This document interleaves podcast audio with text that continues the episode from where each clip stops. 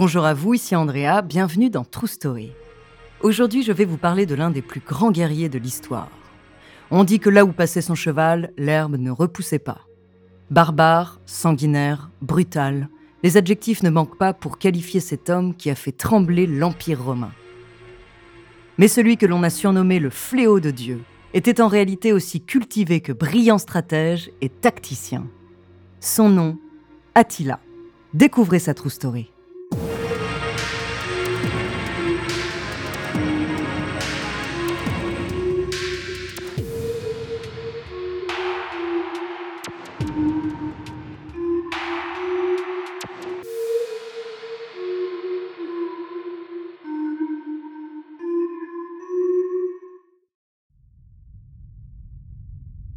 20 juin 451 après Jésus-Christ, au sud de la ville de Reims, la terre semble trembler. Mais en réalité, c'est une gigantesque armée qui se regroupe. Des dizaines de milliers de chevaux martèlent le sol de leurs galops sauvages et menaçants. Des cris de guerre retentissent dans les airs. Et les roues de centaines de chariots crissent sous le poids du butin accumulé. Depuis quelques mois, près d'un demi-million de personnes déferlent sur la Gaule en traversant le pays d'ouest en est. Dans cette masse nomade de barbares, il y a des combattants bien sûr, mais aussi des femmes, des enfants, des vieillards. C'est tout un peuple en mouvement qui ravage tout sur son passage, pille les villes, rase les champs, brûle et anéantit. On les appelle les Huns, et la peur qu'ils inspirent est sans limite. Personne ne semble pouvoir les contrôler, à part leur chef, le fier et terrible Attila.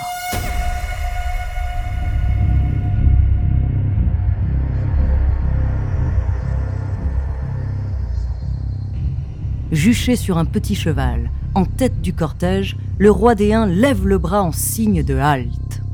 Toute la nation qui le suit s'arrête. Attila a une cinquantaine d'années. Il n'est pas grand, mais on devine sa large poitrine sous ses vêtements de cuir et de peau de bête. Il porte la barbe, les cheveux longs, et il a le crâne aplati. Il n'est pas très imposant physiquement, et son visage est assez ingrat. Mais chacun de ses gestes est précis et mesuré. Il a une prestance fascinante. On sent qu'à tout moment, il pourrait saisir son arc et décocher une flèche dans le front d'un ennemi. Ses yeux, surtout, minces et perçants, trahissent sa rage de vaincre. Attila ordonne à ses cavaliers de le rejoindre en première ligne.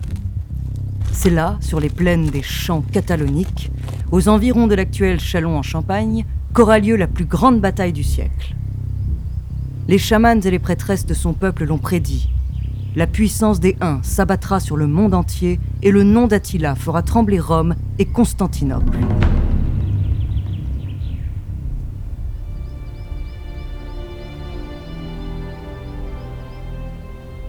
De l'autre côté de la plaine, à quelques centaines de mètres, une autre armée attend. Elle est composée de 50 000 soldats romains très entraînés et expérimentés. À leur tête, le généralissime romain Flavius Aetius. Casqué, équipé d'une lance, d'un bouclier et d'une cotte de maille, il entend bien repousser cette horde de barbares aux frontières de l'Empire. Mais il ne faut pas les sous-estimer et encore moins leur chef Attila. Flavius Aetius est un brillant stratège et il comprend mieux que personne les points forts mais aussi les faiblesses des Huns. Cette lucidité, il la doit à son éducation, car même si un monde sépare les deux hommes, Flavius Aetius et Attila ne sont pas des étrangers l'un pour l'autre, ils sont même des amis d'enfance. Les deux armées se font face en silence. Attila plisse les yeux, il a le soleil face à lui. Son cheval souffle et gratte la terre de ses sabots. Il est trop tard maintenant pour rebrousser chemin. Et la gloire n'est plus qu'à portée de main. Attila dégaine soudain son épée. Aussitôt, tous ses cavaliers sortent leurs arcs. Il trotte le long de la première ligne et regarde chacun de ses guerriers dans les yeux. Ils sont prêts.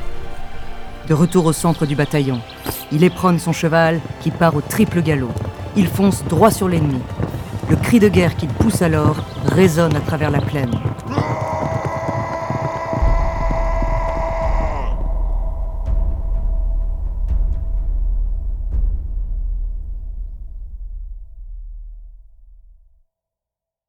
Pour comprendre les enjeux de cette bataille historique entre deux amis d'enfance, Attila et Flavius Aetius, revenons quelques années en arrière.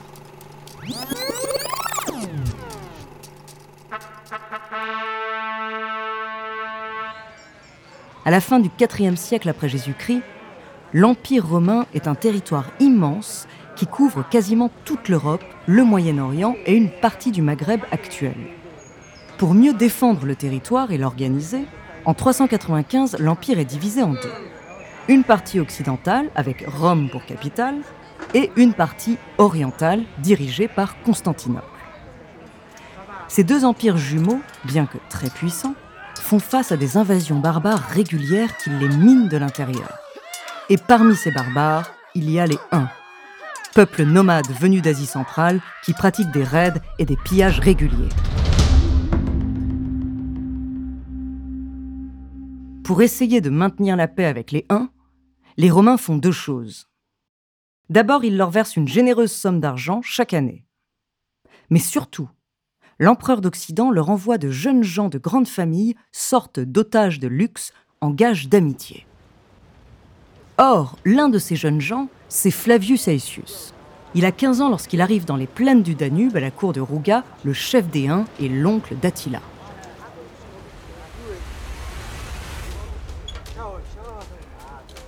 Ce qu'il découvre alors n'a absolument rien à voir avec la civilisation romaine qu'il connaît. Le campement est constitué de yourtes, et le peuple huns semble brutal et instinctif. Ils se nourrissent de viande à moitié cuite sous la selle de leurs chevaux. Les enfants, eux, font l'objet de prophéties par des chamans et ont le crâne bandé à la naissance pour l'aplatir. Des barbares sans foi ni loi et totalement indomptables. Mais parmi cette horde terrifiante, Flavius Aetius fait la rencontre du jeune prince des Huns, alors âgé de 9 ans. Son regard curieux et intelligent le frappe immédiatement. Cet enfant c'est Attila. Et pendant quelques années, les deux jeunes vont fraterniser et apprendre à se connaître.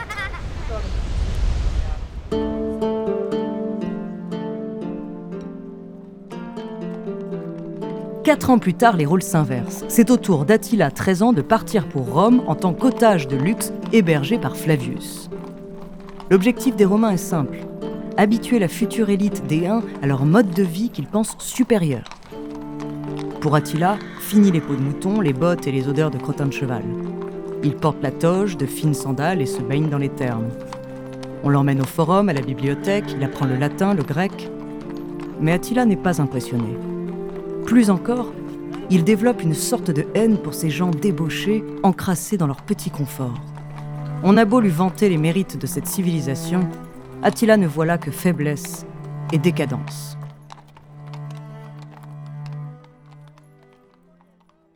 Retournons chez les Huns. Durant les vingt années qui suivent, la haine d'Attila pour les Romains ne fait que grandir. Il mûrit des plans pour conquérir le monde et unifier toutes les tribus nomades, du Danube à la Sibérie, sous son autorité. Enfin, en 434, Rouga, son oncle, meurt. Et Attila monte sur le trône. Il a alors une quarantaine d'années et son charisme est exceptionnel.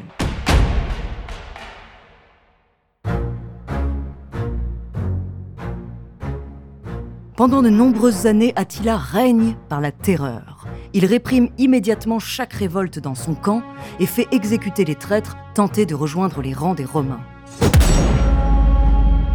Il décide également d'augmenter le tribut annuel que lui verse l'Empire.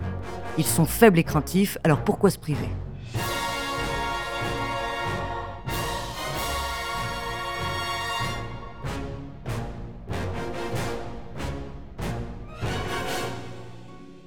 Du côté des Romains, on ne voit pas d'un bon œil la puissance grandissante des barbares. À Constantinople, l'empereur Théodose II organise un complot pour faire assassiner Attila. Mais il échoue lamentablement et l'affaire éclate au grand jour. À Rome, côté occidental, l'empereur Valentinien III veut marier de force sa sœur Honoria à un vieux sénateur. Pour se venger et en guise de provocation, elle propose sa main à Attila en lui promettant des droits sur la moitié de l'Empire. Évidemment, le mariage est annulé par l'empereur, mais la demande a bel et bien eu lieu. Attila a maintenant deux raisons valables pour s'attaquer à l'Empire. L'assassinat raté lui permet de déclarer officiellement la guerre à la partie orientale et le mariage annulé à la partie occidentale. Il n'y a pas de temps à perdre, Attila prépare ses troupes et se met en marche. Mais tout ne va pas se passer comme prévu.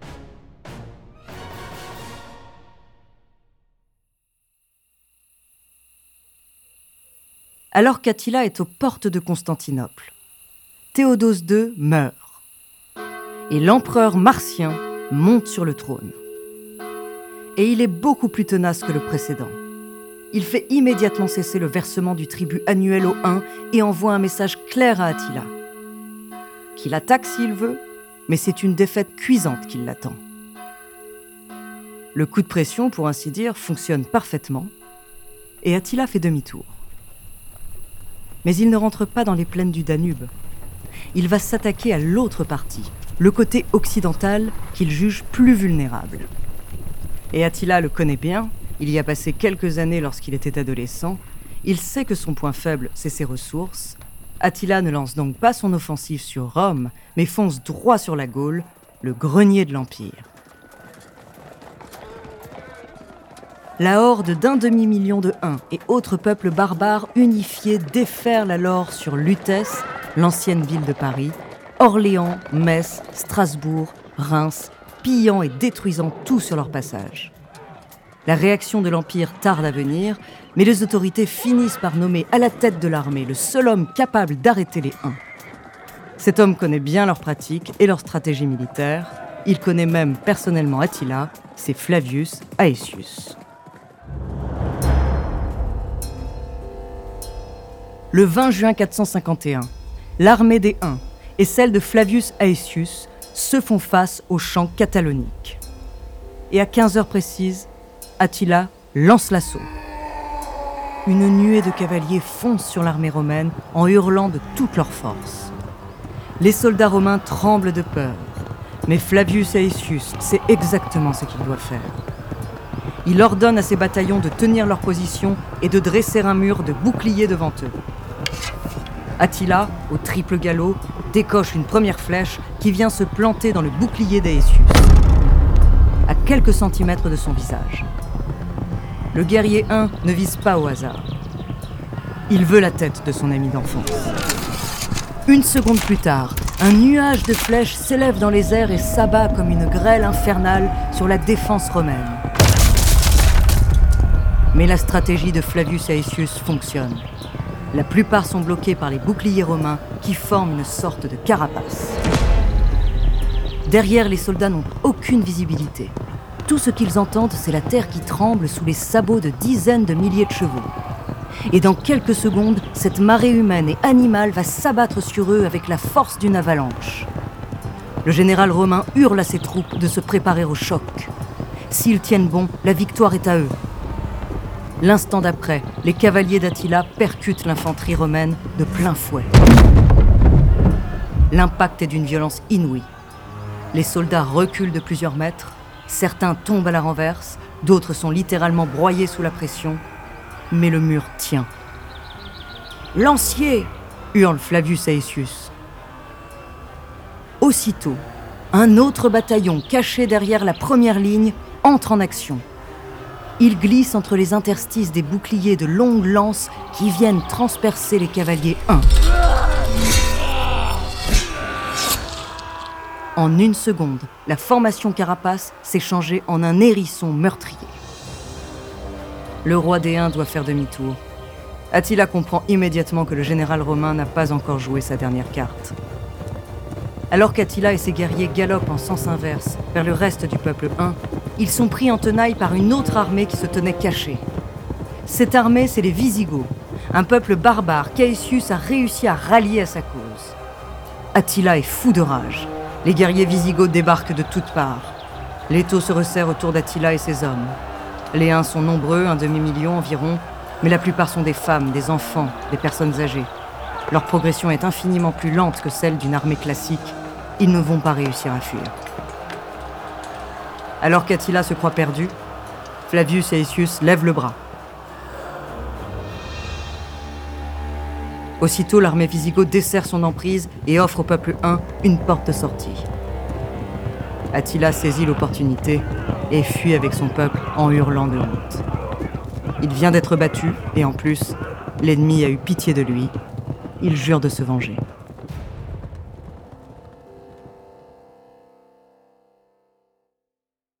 En réalité, Flavius Aetius n'a pas agi par simple bienveillance. Il sait qu'en laissant Attila repartir, la menace des Huns continuera de planer sur l'Occident. Il sera donc vu non seulement comme le héros de l'Empire, mais aussi comme un homme indispensable par la suite pour la défense du territoire. Un an après seulement, en 452, Attila réforme son armée et s'attaque cette fois directement à l'Italie. Il franchit les Alpes et déferle en direction de Rome. Mais, de nouveau, les Romains ont un coup d'avance. Ils se replient au sud du pays en détruisant tout derrière eux. Ils emmènent le bétail, empoisonnent les puits, brûlent les habitations et les arbres fruitiers. On appelle cela la politique de la terre brûlée. Attila et ses hommes se retrouvent à manquer de vivres et subissent la chaleur de l'été. Très vite, les maladies se répandent chez les Huns et Attila n'a d'autre choix que de faire de nouveau demi-tour. De retour dans les plaines du Danube, Attila se marie en 453. Mais le soir de sa nuit de noces, il meurt dans son lit, étouffé par un saignement de nez. Une mort accidentelle, peut-être. Certains considèrent que son assassinat a été commandité par le nouvel empereur byzantin devant qui il avait plié quelques années auparavant.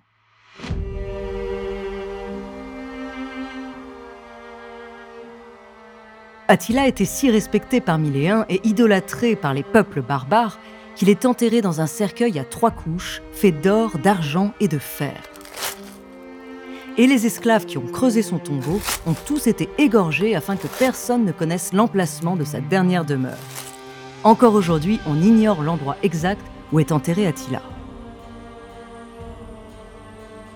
Attila était en réalité très loin de l'image que l'on a aujourd'hui de lui. Ce n'était pas qu'un simple barbare sanguinaire et brutal, mais aussi un fin politicien et un brillant stratège très ambitieux et cultivé. En Hongrie, par exemple, là où Attila est né, il fait figure de héros national et beaucoup d'hommes portent encore aujourd'hui son prénom.